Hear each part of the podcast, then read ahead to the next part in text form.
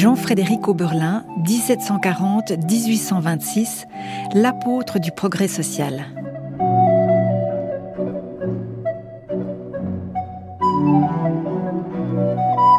Imaginez l'Alsace, ce département du Bas-Rhin en France, à la deuxième moitié du XVIIIe siècle. La terre est aride, les habitants peu formés, la sous-alimentation menaçante. Le pasteur Jean-Frédéric Oberlin y travaille d'arrache-pied, visant tant le progrès spirituel qu'économique et social. De ce fait, il incarne l'apôtre d'un progrès qui tient compte de l'entier de la personne humaine.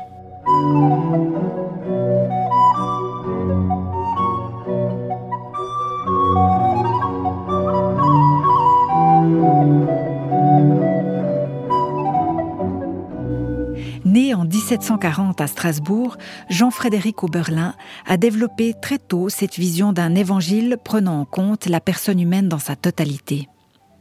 En défendant de pair formation et progrès social, il a par la suite eu une influence considérable sur les pionniers du réveil.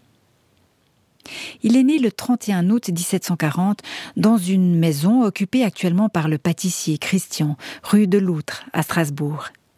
À proximité se trouve la grande cathédrale catholique avec son horloge astronomique et son jeu d'automates.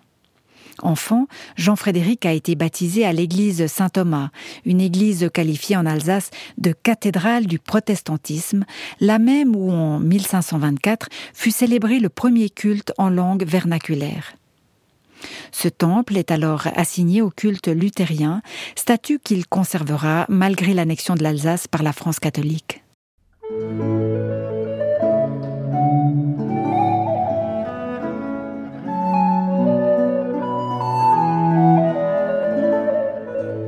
Cette tension entre catholiques et protestants imprègne l'histoire de la famille de Jean-Frédéric. Du côté paternel, il est issu en effet d'une famille de boulangers ancrée en Alsace depuis 1575. Originaires de Colmar, les Oberlins ont été contraints de s'établir à Strasbourg du fait de la contre-réforme et de la misère consécutive à la guerre de Trente ans. Celle-ci opposa de 1618 à 1648 les Habsbourg, soutenus par l'Église catholique, aux États allemands protestants, soutenus notamment par la France, bien qu'elle-même pays catholique. Oberlin-Père devient professeur au gymnase protestant. Sa femme, Marie-Madeleine Feltz, vient d'une vieille famille strasbourgeoise au sein de laquelle on trouve plusieurs pasteurs.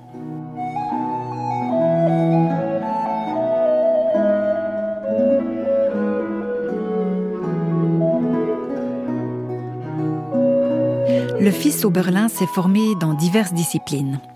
Tout en gagnant sa vie comme précepteur dans la famille du docteur Ziegenhagen, il y apprend les rudiments de la médecine. Il s'apprête à répondre à un appel pour devenir aumônier militaire, charge qui convient bien à son tempérament d'homme d'action, quand on lui demande d'être le pasteur de la paroisse de Waldersbach, qui comprend les cinq villages du banc de la Roche et trois hameaux à une quarantaine de kilomètres de Strasbourg. Nous sommes en 1767, Jean-Frédéric a 27 ans.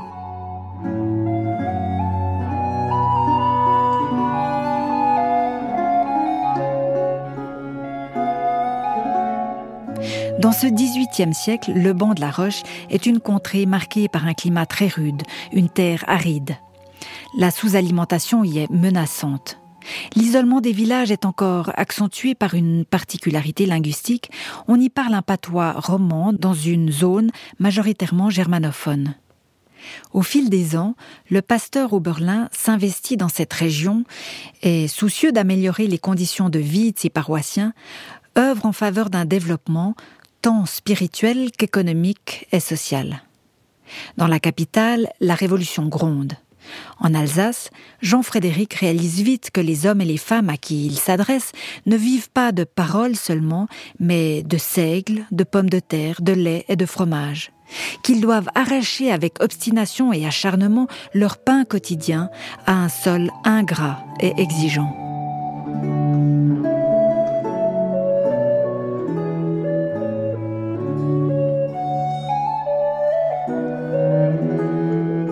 Concrètement, Jean-Frédéric s'attelle d'abord à favoriser l'industrie du tissage à domicile. À cette époque, on file en chambre avec de simples rouets. Cette activité dans les fermes évite de délocaliser les gens en usine et permet aux habitants de garder leur activité agricole. Si toute la région en bénéficie dans un premier temps, ce début de prospérité va être de courte durée. Une filature mécanique s'installe en effet en 1810 à Schirmeck, à 10 km de là, et ruine en quelques années tous les espoirs des fileurs à domicile. Jean-Frédéric ne se décourage pas. Il désenclave la vallée en initiant des travaux collectifs pour améliorer les voies de communication. Des routes et des ponts se construisent comme le pont de la Charité, construit grâce à des dons privés. Le pasteur Oberlin contribue à améliorer aussi l'agriculture par l'introduction de cultures nouvelles comme la plantation d'arbres fruitiers et le développement de l'usage de l'engrais. Il introduit de nouveaux plants de pommes de terre, en particulier la fameuse bande de la Rochoise, prisée sur les marchés de Strasbourg et qui devient une ressource économique importante. Il porte également ses efforts dans l'élevage et entreprend d'améliorer la race bovine, jusqu'à recevoir en 1818 la médaille de la Société d'agriculture de France.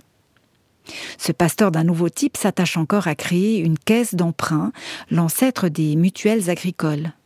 Cette banque prête de petites sommes sans intérêt et la caisse d'amortissement aide les paroissiens endettés à se libérer progressivement de leurs arriérés financiers.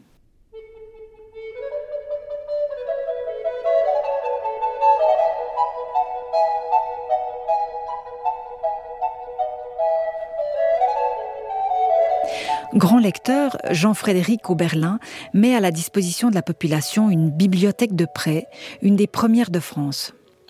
Tout un chacun peut venir y emprunter des livres d'agriculture, d'histoire, d'hygiène, de botanique, et puis des livres spirituels, bien évidemment. Lui-même aime étudier et il répertorie l'ensemble de la flore locale. Dans un herbier, il recense le nom des plantes en latin, en français, en allemand, en alsacien ou encore en patois. Il diffuse le résultat de ses recherches en réalisant des fiches pédagogiques. Certaines plantes sont médicinales, de sorte qu'il crée dans son presbytère en 1770 une pharmacie dite de charité. Il y délivre gratuitement des remèdes et des plantes médicinales, ainsi que des conseils relatifs à l'hygiène et à l'alimentation.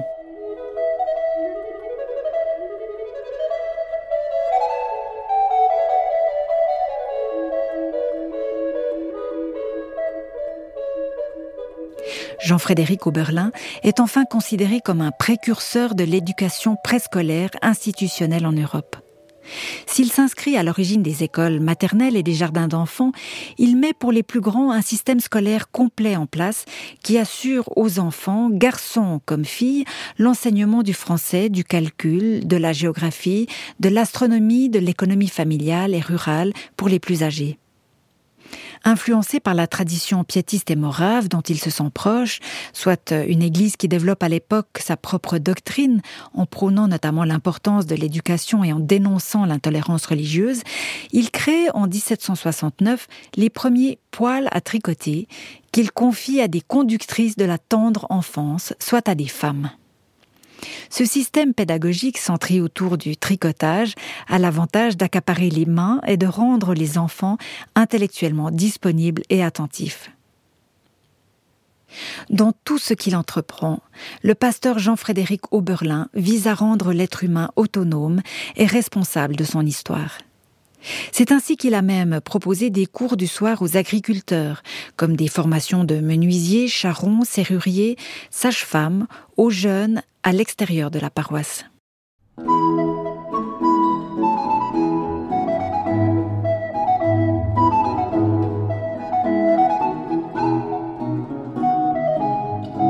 De l'apprentissage de la lecture à l'histoire naturelle, de la musique à la création de caisses de secours, il s'est ainsi engagé pendant 60 ans dans un combat sans repos pour le progrès spirituel, sanitaire, éducatif et économique des hommes, femmes et enfants dont il avait la charge pastorale. Dans le musée qui porte son nom dans le village de Waldersbach, un tableau polychrome dessiné de sa main représente des courbes descendantes et ascendantes. Un œil avisé y perçoit la préoccupation du pasteur Oberlin de tisser des liens concrets entre la terre et le ciel.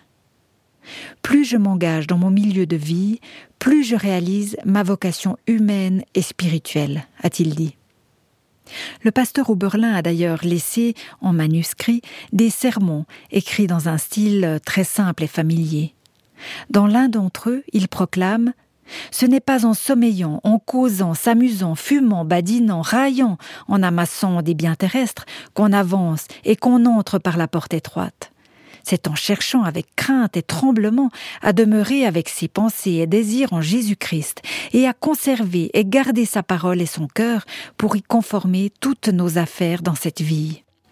Ô vous qui avez l'ardeur bouillante, avancez et animez-vous de plus en plus. Bientôt vous verrez quels fruits inconcevables vos efforts auront produits.